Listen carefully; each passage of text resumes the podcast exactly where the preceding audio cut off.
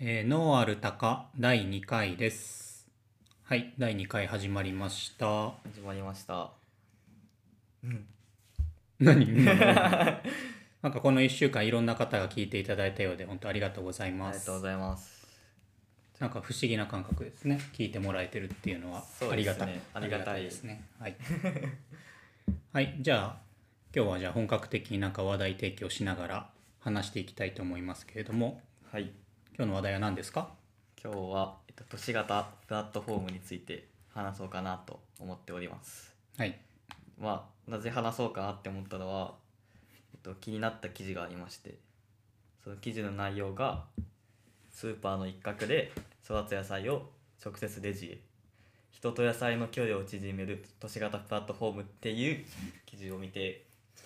ちょっとこれは話さなきゃなって思いまして。それどこのスーパーだっけ？これは紀ノ国屋です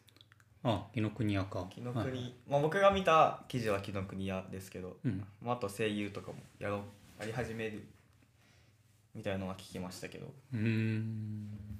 要するに植物工場っていうことなのかなそうですねまあ都市そううんスーパーの一角に植物工場を展示展示してそれを実際にお客さんが自分で収穫して買うっていうああれってお客さんが収穫してやるそうですタイプなんだお客さんが取ってやるっていうなかなか僕は初めての植物工場ですかね見たことない確かにお客さんが取るっていうタイプは俺も聞いたことがないかな植物工場がスーパーの中にあるっていうのは事例はあるんだけけど、それは確かオランダの会社がだよね植物工場はオランダの会社かドイツの会社かなドイツですねあベルリンはいはい初のちドょっとイツの会社ちょっと概要を話しますかねはいお願いしますと一応これはそのベルリン発のインファームっていう企業が、えっと、始めたシステムで、まあ、その海外的にも今デンマークとかアメリカとかうんドイツとかでも同じような感じが普及してるみたいでインファームがインファームがそうですね、うんがヨーロッパ中心にそのいやなんていうんですか広げてる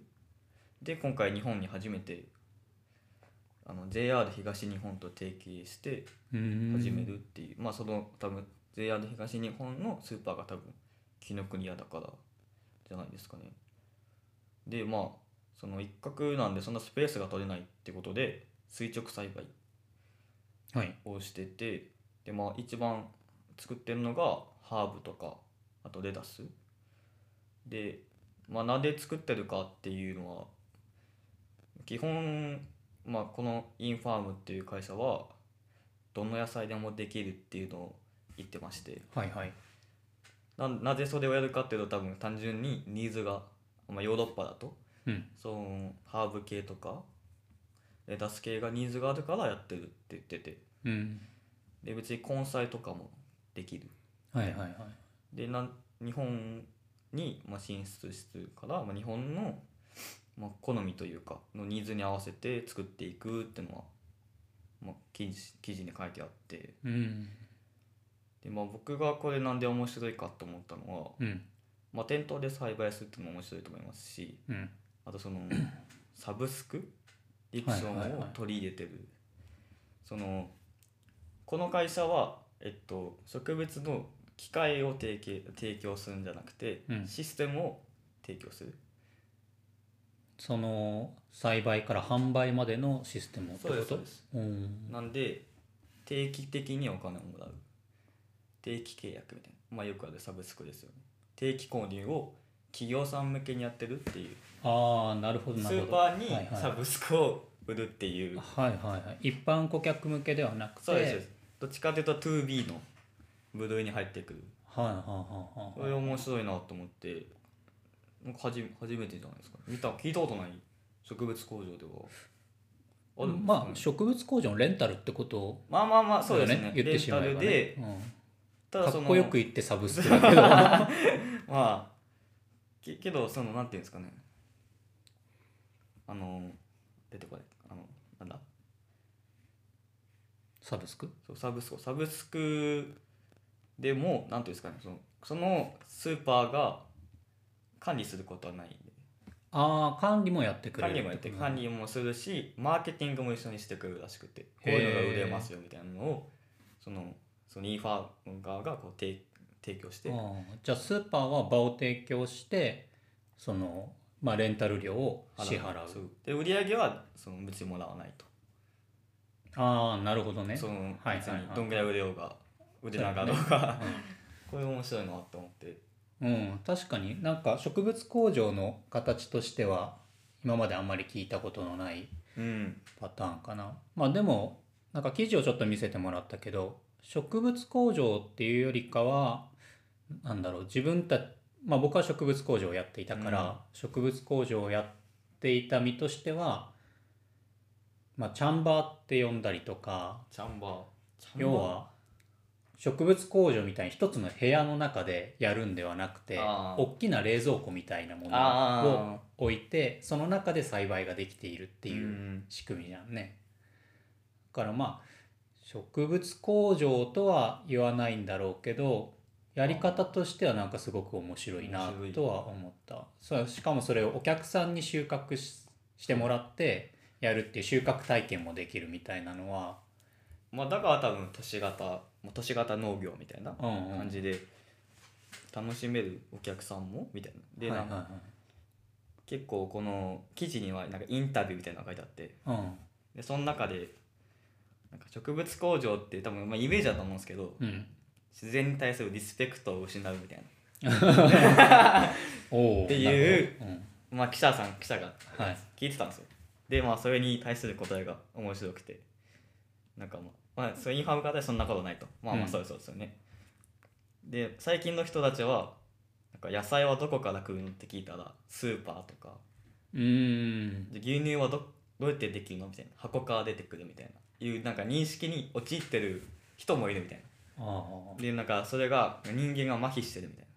なんか最近魚は切り身の状態で泳いでるって思ってる子供がいる らしいまあそういうことよね、まあそういうこと実ですよ際ねにその野菜とかが栽培されている状況を知らないなうんで加工されたりとかスーパーでも収穫されているものしか知らない子供がまあ大人もそうなのかもしれないけど、まあ、増えてるっていう中で、このなんかまあ見せながらうんうんうんできるっていうのは、この私たちがに人間の麻痺した心を正常にしてるっていう とかてっもこいいなと思ってあでも確かにまあ直接見れるっていうのは面白いしまあスーパーに行ってあ大きくなってるみたいな僕成長過程が見れるんでうんこれまあ観観光どうねみたいなと変わらないのかなって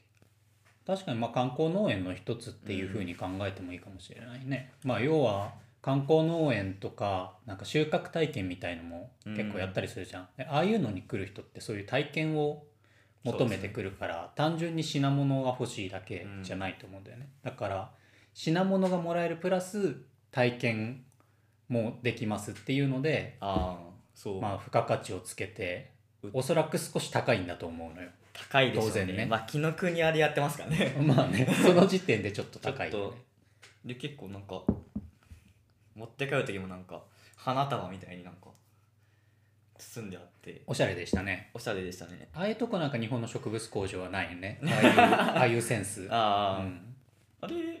まあ海外だからできる感ありますけどねなんか日本でまあでもできますけどなんかイメージとして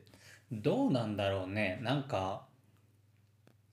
美しく綺麗に見えるけど結局飽きられちゃって求めるのは最後なんかパッキングされたいつもの野菜みたいになっちゃう可能性はあるけど、でもまあそのインパクトはあるから、あるある一種のまあなんだ宣伝効果みたいなうんところも狙ってんじゃないかなと思うけどね。あでまあ植物工場っていうのがね、あのー日本がその植物工場っていうのは結構世界の中でもリードしてる、ーあそうなんですか知らうなかっんた、ところはあるのよおーあいわいいわゆるその閉鎖型って呼ばれるああはい LED 使って栽培するやつっていうのは日本がリードしていたお今はもう中国とアメリカが一気に来てるからああそこはもう投資金額が全然違うのでやっぱりアメリカはななんか記事の中でもね日本のもう植物工場がある中でどういうふうにやっていくんですかっていうような質問もあったけどまあ別にこうぶつかり合うことなくまあ、一つやれにたらなっていうのやりで、方としうてん、提供しているだからなんか今の農家をこうなんか敵対視は全然してないってだから日本の植物工場とは違うやり方で売ろうとしてるからそうですねそれはね新しいそのビジネスとしてうん成り立つかなってあまあ視点はすごく面白いなと思ったけど ねこの僕こういうの好きなんだよね見せる型農業見せる方の上植物工場って見に行ったことある いやーないですねあそう一回どっか見学できたらねそうですね、うん行ってみたい全然、うん、わからないやっぱりなんか路地とは全然違うまああれを農業って言いたくない人はあーたくさんいると思うんだけ どあーまあちょ一つ気になったのが、うんこの生地に味も変えられるみたいああその俺もそれ読んでて気になったな料料理によって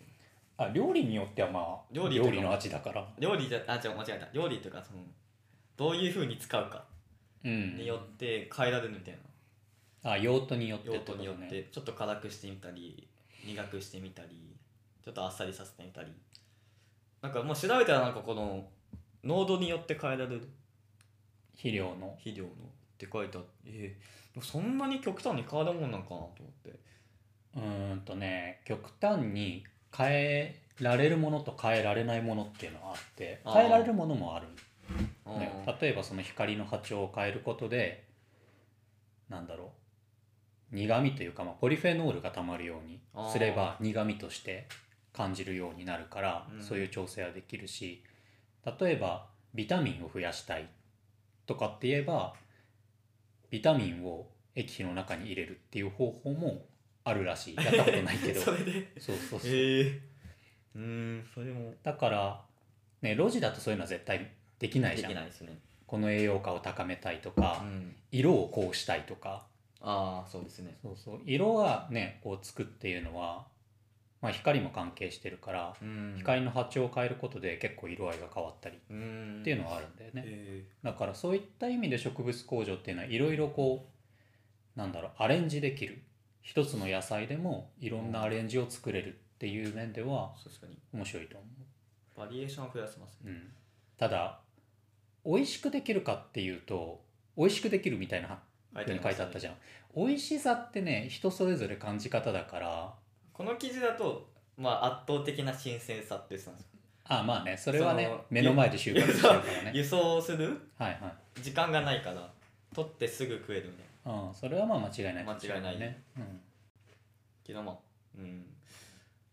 うまいってのがまあどこまでそのみずみずしさなのか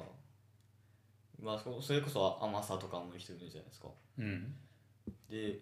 しかも作ってるものがこのハーブとかまあ現状ですけどレタスとか葉野菜多いね、葉野菜が多いでそんなになんか違うのかなっていう味の濃さとか濃くできるんですかねなんか植物工場やってた時にもよく聞かれたのが路地野菜と比べて味はどうですかあっていうのと栄養価はどうなんですかっていうのはすごくよくこう聞かれる質問ででも味って結局人それぞれだからそうですねなんだろうすごく美味しい特別美味しいものを作ろうとしてるわけじゃないあーわけ、はいはいうん、だからそこに目的を置いてないからうんなんかもうそんな変わらないですよっていう回答しかできないよねで変わらないっていうのもそもそも水耕栽培とか植物工場にあまりいいイメージを持っていなければ美味しいって感じないしであー確かにイメージの問題ですね結構な人が太陽の光で育ったものの方が美味しいっうんっていう風になんか思って る俺がなんかすごく不思議だなって思ったねまあ確かに変わらないんですかね栄養価は分析すれば変わ変るわらないいや変わらないまあでもうん美味しいなんかちょっと話違うんですけどうん前その展示会に行った時に減農薬ドローンで減農薬できますっていうふうに売ってたやつがあったんですようん でその時なんか質問で「それ美味しいんですか?」っていう質問があってあで黙っちゃったんですよ だからでもまあでも答えられないよね、うお「美味しいですか?」っていうでもそっちの方が絶対高いんですようんかかってるんでドローンとかのそれ買うって僕は思っちゃったんですよあー他のものと比べて味は一緒で見た目も一緒なのに値段が違う減農値段が違うで減農薬ですって言って、なんか減農薬にそんな惹かれるのかなっていうその植物工場も一緒で、うんまあ、安定的に作れるってのはいいと思うんですけどけどちょっと高いじゃないですか高いね絶対それで安い野菜はあるで味が極端に美味しいわけじゃないそれ売れるって僕は思っちゃうん ですよ売れないよねやっぱりそうそれが多分今の植物工場の現実で作るる段階では大体ねその試算するわけじゃん作るのに採算が取れるのかって、大体露地野菜の1.5倍から2段2倍の値段で計算してるパターンが多いあのよでそれで100%から80%くらい売り切れちゃうから採算が合いますっていうので作り出しちゃうんだよねああ工場を建てちゃうそう工場を建ててで実際栽培してみたらあれぶどまりそんなに高くないうん栽培するのもあれ結構素人もできると思ってたけどできないあ高く売れるって聞いてたけどねひと一玉がだいたい 80g から 100g だからあおー路地物に比べて圧倒的にちっちゃいわけじゃんちっで,、ちも値段が高いゃいですねはいそりゃ買ってもらえないよねそうですねレレタスだし うんそれそうっなていうのでうまくいかない植物工場が多かった最近はまあ採算が取れてるっていう工場もできてきてるからそれなんか特別になんかやってるんですかね大量に作ってるああまあ回せますもんねいっそうぱい結局スケールメリットで、うんそういうたくさん作ればコストがなんだ例えば生産量を2倍3倍にすればはいコストが2倍3倍になるわけじゃないそうですねのよね、当然スケールが広がればそれだけなんだろうかかるものっていうのははいそんなに増多く増えるわけでははないから、例えば1日1,000株レタスが作れる工場と1日1万株作れる工場だとあやっぱり1万株の方がだんだん採算は合ってくる、あまあそうね 10, 10倍そうですねうーんそうだから最近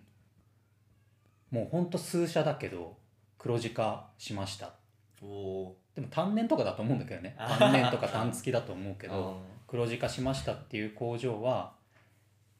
だいたい1日2万株くらいの規模だと思う1万から2万以上作ってるような工場、それ相当ですねうん、自動自動とかですかね全自動にしたところもあるけど全自動にするとやっぱりうまくいかないことがいろいろあるらしくああ多分言ってるほどはうまくいってないと思う全自動そっか確かにそうだからね植物工場の難しいところは、思ってたのと違うって、まあ、作る前にちゃんと調査する必要はあると思うんだけど ねそう現実的になんかまあ現思実っ的にたのと違うっていうのは実際植物工場を売っていた立場としてあー失敗するお客さんも見てるからあーそれ計算甘いんじゃないっていうのはやっぱり思うよね。あうんーかこ、まあ、コストがかかりますもんねうんなんかでもこの記事だとその作り方も全部その機械がやっちゃうんで知識がいらないみたいな24時間全部で遠隔でその制御してくれるからいやでもね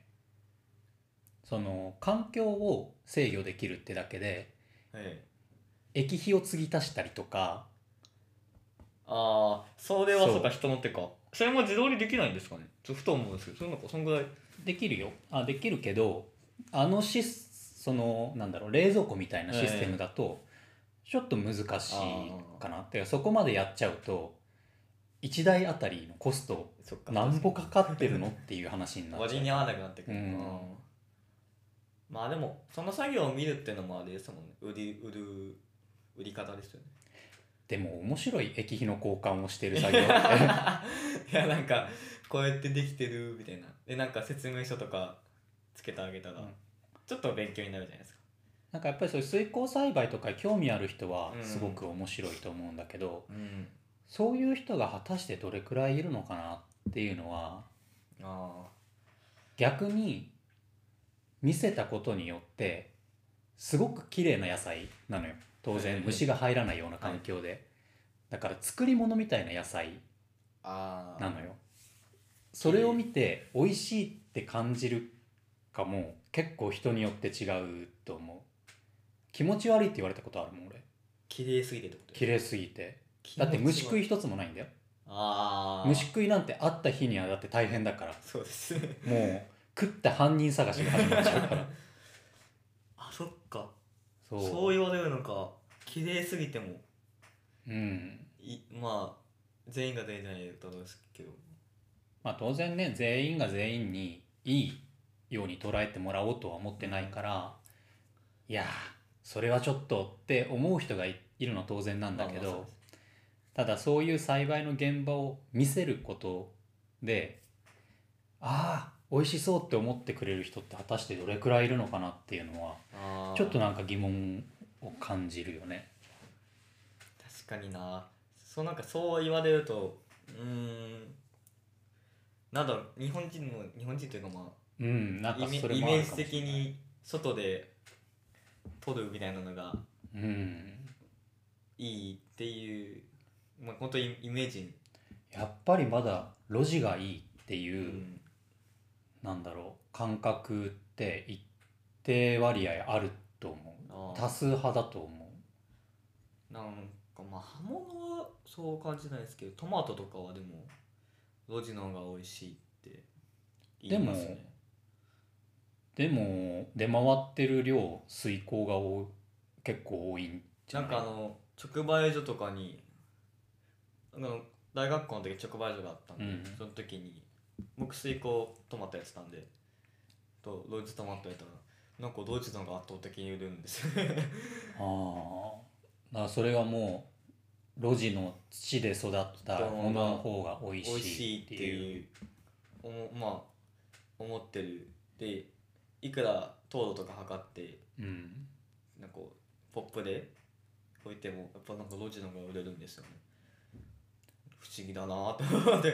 不思議だよね、うんだからそこがある意味その、じまあ、自分たちが今有機をやってるから、は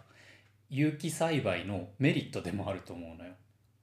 ああそうですね勇気と例えば俺は勇気も水耕も、まあ、はい植物工場もやってたから、はいまあ、どっちもね全然否定はしないしどっちも興味があるんだけど、はいそういう身からしたら極端な話勇気も水耕も最終的に野菜が吸収するものの形態って一緒だかそうらですねそうですねそれがそんな味にあー変わるっていうのはあやっぱりうん変わらないと思うけどなって思うけどでも結構世の中的には、ね、土で栽培した方がっていうのはあるよね、ーなんうん、まあだからそういう意味で勇気っていうのはそのイメージだけでもそうですね付加価値をつけれるっていうまあ確かになそれはありますねうん勇気まあなんかもっと美味しさって感情が入ってきちゃうと思うんでまあ美味しさは感情だからねうんなんかやっぱいいと思ったら美味しく感じるだろうし土土がいいって思ったらうんまあまあそういう勇気のそれがメリットだしこのまあでも僕,、まあ、僕はまあ、まあ、水耕も別にやってたんでトマトでうんいいと思うし、まあ、ゆ勇気とかも好きですけどそのなんていうんですかね家庭勇気とかってその栽培の過程とかをよく売ったりするじゃないですかああ作る過程、はいはいはいその植えてから植え収てから穫収まで穫までのよくその何ていうんですかねお客お客さんというかお客さんをと一緒に収穫体験をしたりとかうんよくやってると思うんですよ有機の農家さんって実際僕のあの大学の時の人もやってましたしで一緒にご飯作って食べるみたいなお客さんとお客さんとおーバーバーベキューして夏はバーベキューしたりとかあさっきの、まあ、収穫体験みたいあーそんなな感じ体です験もうずまあストーリーだよねそうそうそううんこのストーリーを売るってのがまあでもそれは確かにあー僕は結構そっち好きだ から、うん家庭も売っていきたいっていうと植物工場もストーリーで売ったらいいじゃん植物ウレタンのスポンジに種を植え ああまあまあ確かてに防護服を着てマスクをした人が収穫するっていうストーリそれでも決ま決まっちゃってるんでねもうだって絶対スケジュールがもうあるじゃないですかーあるそれをこうサイクルしていくっていまあねう感じじゃないですか、工場とよ呼ばれるゆえんだよね、 まあでもこの記事でも書いてあったんですけど、まあ、今後の農業は植物工場がちょっと優位になってくるみたいな優位には立たないと思あ本当ですう、か、うん、まあ、こ一の定の割合は占めてくるかもしれないしそうなったら面白いなと個人的には思うけどやっぱり路地あでのその生産ーあー量というか路地を生かしての農業にはやっぱりかなわないコスト面でもあー太陽のエネルギーってやばい よねあー 無限ですも んねあれ無料なんだよね信じられないよねっていうのを電気代を日々こう計算していた身として はあ LED もたっけえなって思いながら やってたからねーなんか水問題とかに環境問題も、えなんかこの95%カットとか書いてたんですよ水と肥料75%だっけな、カットするみたいながなんかその環境にも優しいみたいな感じででその生産量も通常の路地のうん、 100%以上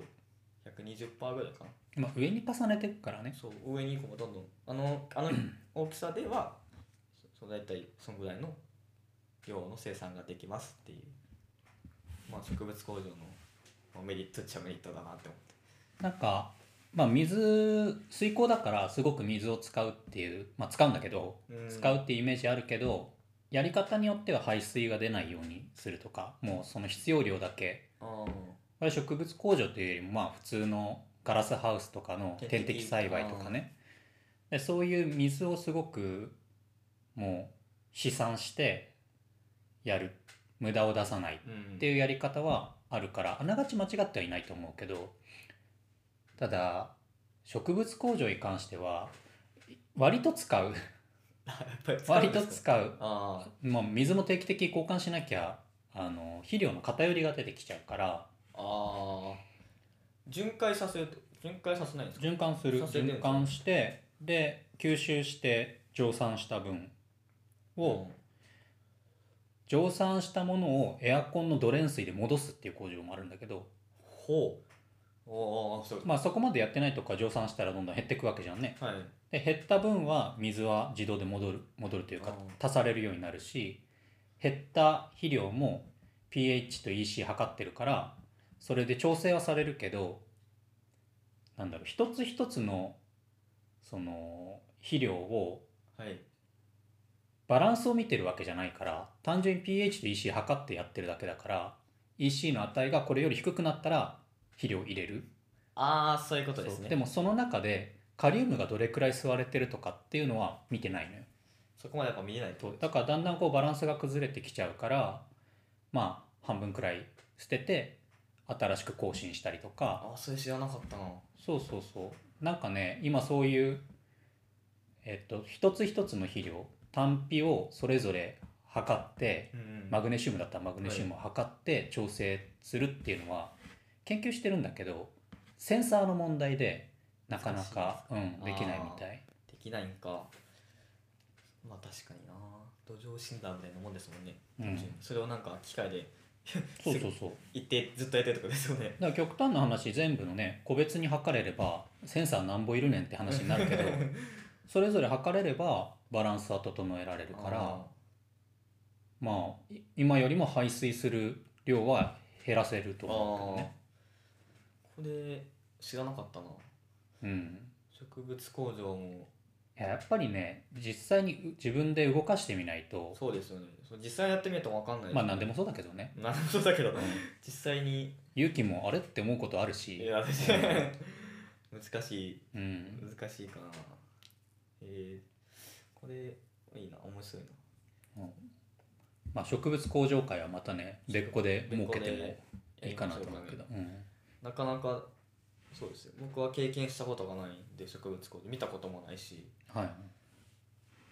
そのなんかテレビでテレビじゃないな YouTube とかでうん、見るぐらいなんで実際に現場に行ったことないんで、で見たら面白いよねまあ、面白いですもうこんな世界になってるのみたいななんかあれなんか機械化すごい 未来みたいな、本当にあれですもんねえまなんですかね封鎖閉鎖閉鎖、閉鎖的でうん、なんかもう僕はちょっと難しそうですけど閉鎖的空間閉 鎖閉鎖恐怖症なんで 僕あそうだねそんな狭く ないよそんな狭くない、なんうんか空気吸いたくなりますわあーでも空気は吸いたくなるあーあと目がチカチカする、あライトでうん、確かにな最近少なくなったけどあの紫色の光にするところがあるのよあーでもなんかはいなんかわかりますあれは赤と青の波長要は光合成が効率的に吸収、まあ、植物が効率的に吸収できる光の波長が赤と青なのよああーはい660ナノメーターと450ナノメーターの光なのよおおそれだけ当てれば光合成はできるのよでその色合いを混ぜると紫になるのよあそうなああそういうことかだから紫なんですそうでえなん紫の植物工場をデモで展示したことがあってラブホテルみたいだからやめてく れって近隣の住民に言われて目隠ししたことがあるそれはあれですね そんなこと言われるんでそうなんです まあまあ確かにっぽいですねであの紫の光をずっと見てるとやっぱり部屋から出た時部屋がね緑色になる え多分この目がこう吸収するあそう光のなんかバランスが崩れるというかああ危険それ あでも治るよ治るんだけどちょっとクラッとするかなだから俺はあの紫の光は嫌 いでも最近はあの白色が多くなってきたけどね白色でもできるってことですね色合いは白色なんだけど波長的には赤と青が多いっていう、なんかあの赤と青をこう交互にうんやると成長が早くなるみたいなのを前テレビで見たんですけどやってるとこあるんですかねあるけどこ早こくれですならなかったんじゃないうまくいってなそうなんいうんうまくいってないからあ結あ局なんかこの点滅させてからめっちゃ金かかるのかなってのは思ってたんですけど金はかからないけど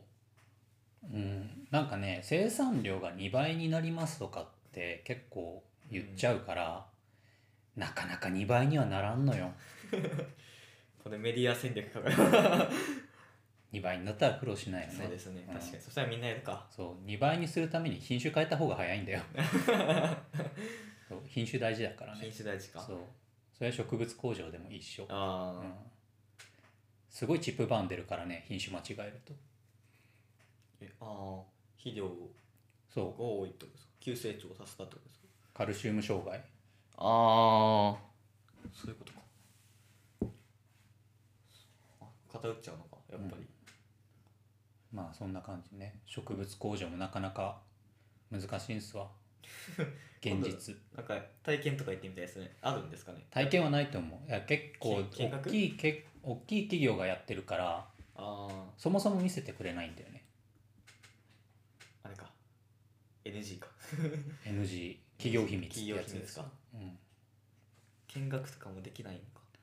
難しいんじゃないかなあ突然見学させてくださいって個人で言っても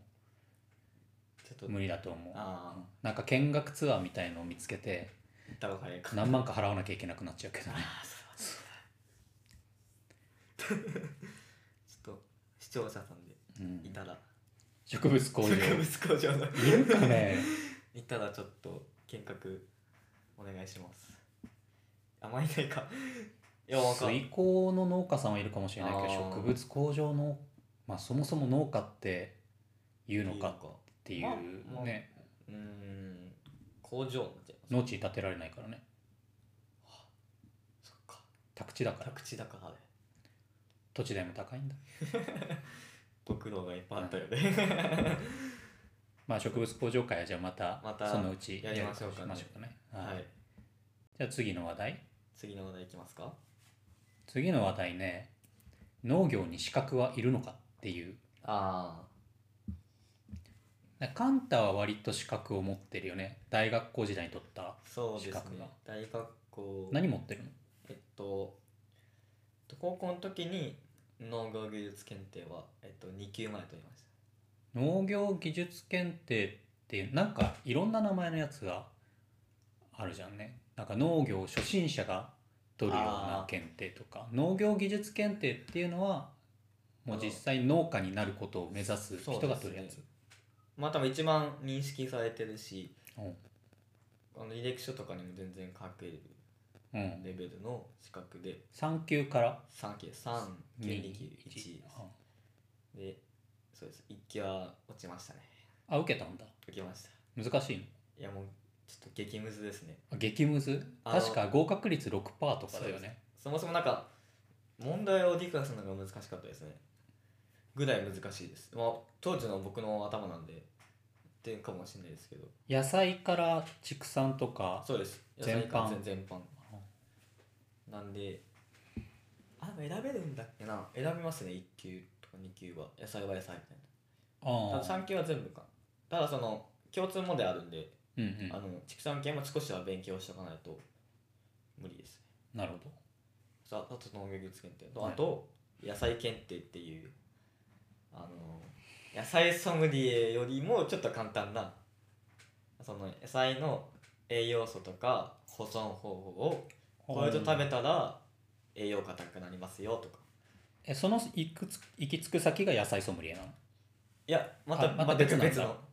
うん野菜ソムリエはすごいお金がかかるんですよああっていうねなんか講習通ったりしなきゃいけないでしょ何10万ぐらいかかるのかなまあでもそそれだけの価値のあるうんまあすごい資格なんで、まあ、払ってもいいのかなと思いますけどまあ高校生の僕にはそのお金なかったんでうん野菜検定をそうですねそれは2級までしかないのかなへえ確か半端だね 半端だとごめんなさいだったら2級1級でもいい、 間違えたのごめんなさいだけどすで僕は3級を取りましたねうん、と、はいあとはえっと機械かなトラクターの免許とあとはユンボフォークリフトおうですかねそれくらいかな牽引とかもねあ牽引も持ってますねあとあれだ機械士農業機械士農業機械士も持ってんの持ってます 資格コレクターやんいやなんかとりあえず取ってるものは取ってこうかなと思ってまあ授業の一環で取るやつもありますしああなるほどね機械士とかはそうですね取んないと卒業できないみたいあえーそれは大学校時な代大学校の時に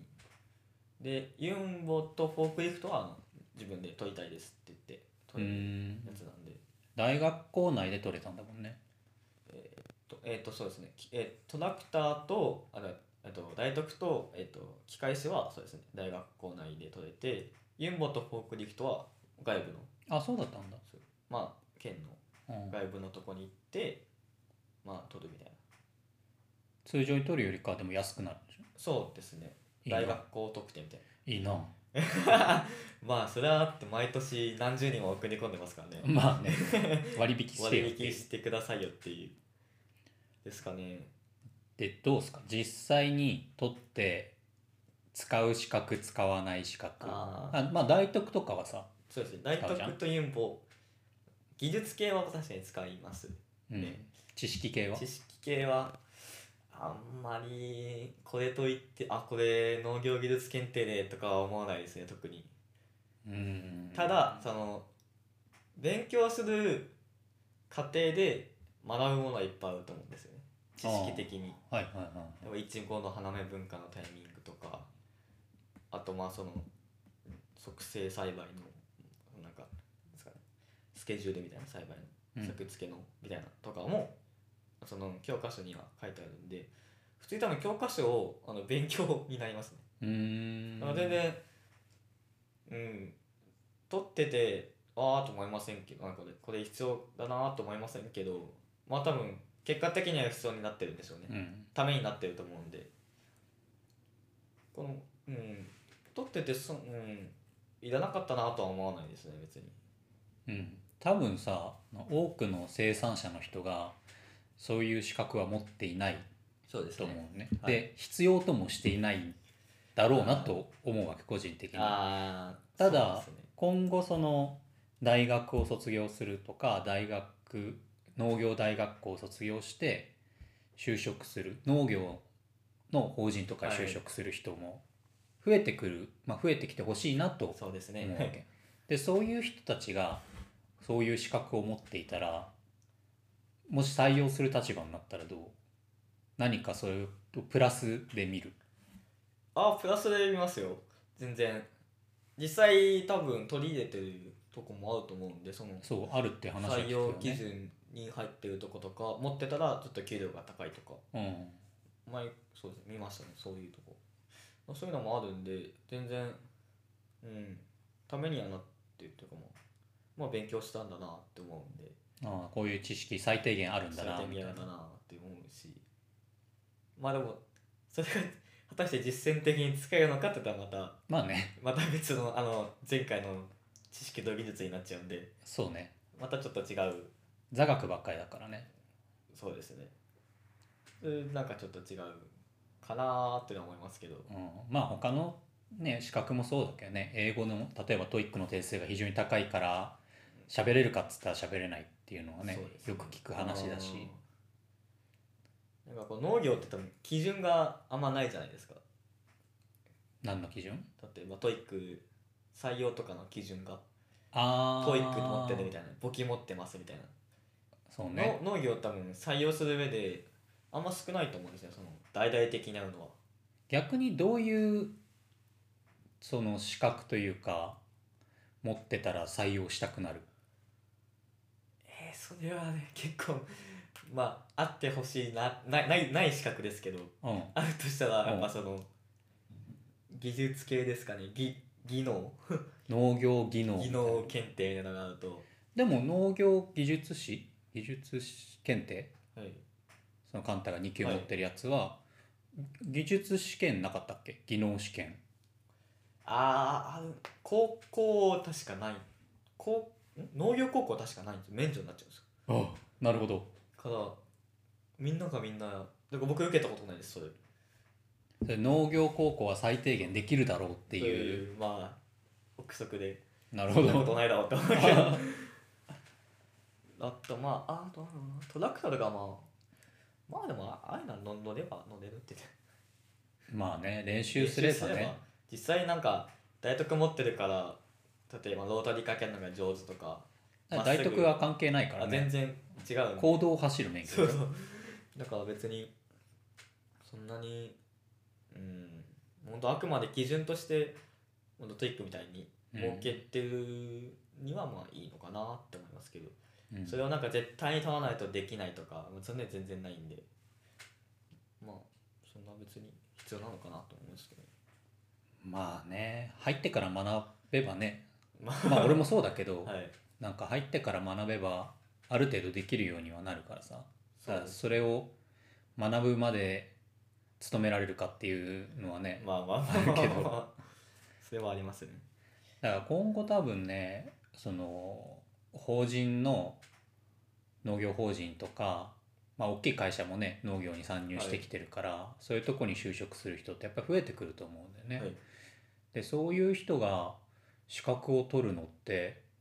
どうなのかな意味あるのかなっていうのをふと考えたわけですよ。ああ農業簿記とかねなんか簿記取ってみたいなと思ってたから僕勉強中ですあ言ってたね勉強中農業簿記の勉強中農業簿記の勉強中ですね もう日照簿記受ければいいのにっていうこの間その話はしたけど話しましたねうんそうだから日照簿記あるのになんでわざわざ農業簿記なのって多分農業簿記の方が簡単なのかなと思ったけどいやー割とそうなんていうん一ですか緒ね僕日照簿記勉強したことないからわかんないですけど、今やっててやっぱり野菜の売上高とかあー項目が野項菜と目かがね結構農業系なんですよねうんだから ね全部きとなんか牛を買いましたみたいなトラクターを買いましたこれうんは資産ですみたいな、うんそういう感じなんでどっち,、まあ、どっちかというと農業系で確か2級1級になると確かなんだっけな青色青色申告申告うんうんもう確か入ってくると思うんですよね青色申告のその出し方というか確か書き方とかなんかあー授業で受けた気がしますあーはいはいはい一応簿記の授業もあったんで落ちたけどね落ちましたけど 勉強したけどよかったなそうだから簿記とかは簿記自体はなんか勉強してもいいなとは思んうんだよね、やっぱりしなんだ企業に入ってお金のことってそうですねこの年になって30超えてもう35間近に差し掛かって もっとお金の勉強しとけばよかったなとはああ思うのよ。確かに僕も会社入った思いましたねやっうん、ぱ企業なんでねお金のしといた方がいいよしといた方がいいですよね20代の今のうちに。もう一級取ろうかいなや 日照簿記受 けなよどうせだったらで二週簿記どんな感じなんですか受けたことないからああれだあけどでもなんだろう話としては農業簿記とそんなには変わらないと思うけどだからそのなんだろう農業系の科目になってるのかそれとも一般的な一般企業とかでも使うようなああものになってるのかっていう違いじゃないのかなそしたらやっぱあれですね企業の農業だったらやっぱ日照簿記の方がいいですね多分日照簿記2級持ってるって言ったら「ああ勉強したんだね」ってなるけど農業簿記2級持ってますってなるとすごく評価される範囲狭くないあー確かになんかかぶってるんだったらああ範囲が広いというかより評価してもらえるものを取った方がいいんじゃないのかなとは個人的に思っちゃうけどねこれはあれですね資格農業の資格の認知度の低さですね多分認そうだろうね認知度の低さとやっぱり必要にされてないっていうのがあるんじゃないーでもあれですもんね別に簿記は簿記なんでそうボケはボケだからね別にうん普通にそれをちょっと変えれば同じことができるわけじゃないですか勉強してないよりかはしてた方がいいと思うけどでもそこまで重視されてないのはああなんでだろうねみんな確定申告してるはずなんだけどねそうですよね感覚でやっちゃってる税理士さんに投げてるのか などうなんかな結構なんだろう普及員のひ人とかがあれなんか指導はしちゃいけないんだよあの資格を持ってるわけじゃないからああはいただやっぱり農家さんからいろいろこう質問が来るからあやっぱり答えて教えたりとかしてるっていう話は聞いたことあるけーどあー、ね、うんだから毎年ね確定申告をするから知っておかなきゃいけない知識だと思うのよ農家として、そうですねそうまあなんかどうなんかな勉強してもいいと思うんだけ勉強どしてもでどうせ勉強するんだったら資格を持っててもいいっていううん延長になっちゃうけどね、そうですねまあそう第三者として試験ができるんでね覚えられるんでね、資格ってなんだろう勉強しましたって自分で言ってるだけじゃんそうですね僕勉強しましたってはい証明するものがないじゃんそうですでね証明するとものとして資格があると思うのねはいで証明する先っていうのが今あまりないから農業では資格が流行ってないのあかなと思う。で今後その就職先がどんどんねうん農業の分野でも広がってったら資格っていうのが一定の割合でなんか評価されるのかなとは思うんだけど、そうですねまあそう必要とすするとこがそもそもないってとこですもんうね、んその農業の資格を持っててうん、で銀行にトラクターの免許持ってますって言ってもはみたいな感じじゃないですか そういう感じですよね要はでも実際この業界もう入っちゃってうん今更取ろうとは思わないんだよねやっぱり。プロダクターの免許ってことですかあ大とか取りたいなと思ってるよあーてか必要になってまあ、まあで、行動は走れないかそらう行動走れない行動のはで走れないから、不は便い、情けないこと不便にですよねいつも簡単に走っても らう、はい、不便なのではいだからそういうのは技術のものは取らなきゃいけないなとあ思うのよフォークとかもねあはいでもその知識の方はもうこの業界に入ってしまって働き始めたら今更取るっていう意識にはならないんだよね技術検定とかですそもうんだねから入る前の段階で取っといてこれをなんだろう就職するメリ自分の長所としてあーまあ使うんだったらりいいけど、本当アピールできますからねうん、アピールポイントとしては使えるけどね、まあ資格ってそういうもんですもんねうん、別に持ってなくてもできる人いますし勉強してるそうねけどまあそれがでできる人の方が評価される世界でしょそうですねこの技術もこの検定持ってますよっていうよりかは運転歴何年ありますよとかの方がそうですね確かにそっちを取るでしょ取りますねこれダメなのかなダメなのかなうんうーんいいるのかいらないのかって言ったらやっぱり今んとこそんな必要性を感じないのかなとは個人的に思っちゃうけどまあ、まあ、僕だからかもしれないですけど、うんやっぱこの勉強するきっかけとしてああき資っか格けを作取りるね、うん、僕最初そうでしたけど全然届きなくてなんか先輩に教科書を貸していただいた時にあこれ面白いと思ってででなんかまあついでに取ろうかみたいな ただ普通に勉強したくて読んでた一面もあるんで、うんうんうん、基本的に野菜の分野全部の関係多分これは農学の方と思うんですよねうんもうあと、まあ、花とか果樹とかも少しお勉強にはなるんで、うんまあ勉強するきっかけ作りまあ、僕はね僕は知識の部分知識の部分は、うんけどあのん技術検定の場合ですけど2級1級は多分無理ですね勉強しないと3級は多分いけますだからそこまでの勉強する労力をかけるほどあー価値のある資格なのかっていうところじ ゃあ んこんなこと言ったら検定検定頑張ってる人に怒られちゃうかもしれないけどー価値、まあ、価値は別にあるけど逆にその1級とか持ってたりとか取ってる人がどういうふうにそれを生かしてるかってなんか聞いてみたいよね。あーそうですねもうい一級僕1級あと6点だったんですよ結構頑張ったわと思うんですけどおうすごいねあと6点。あと6点だったんですけどねでもあのもちろん取った人もいますけど別に取った人農業やってないですしなと思って 今うん、僕の先輩で1級取った人がいてもう表彰されてたんですよ学校でいないから普段 あなるほどねこうやって回っててでもその先輩は今全然違うことしてますからね全然農業関係にはいない。いないですね全然農業じゃないですねうん、まあまあそれはねそれはそれで人生だから。まあまあ別に全然いいと思うんですけどこれ別に、うん、1級1級はいらないかないらないくはないけど、うん、個人的には別に今から僕1級取ろうと思わないですだからもう必要ないわけでしょもんもういらない農業の分野にいるのにそう確かにな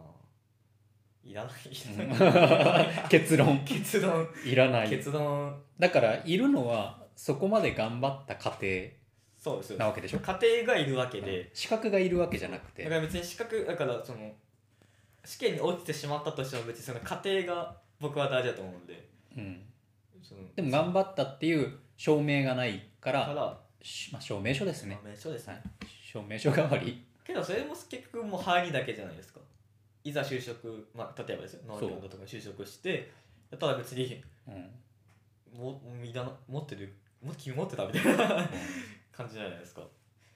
そうね技術士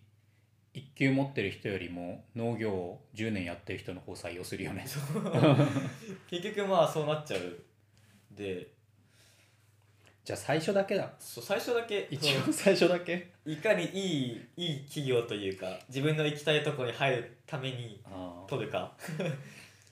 あ普通の資格と一緒ねじゃあねうん別に極端うんそんな別に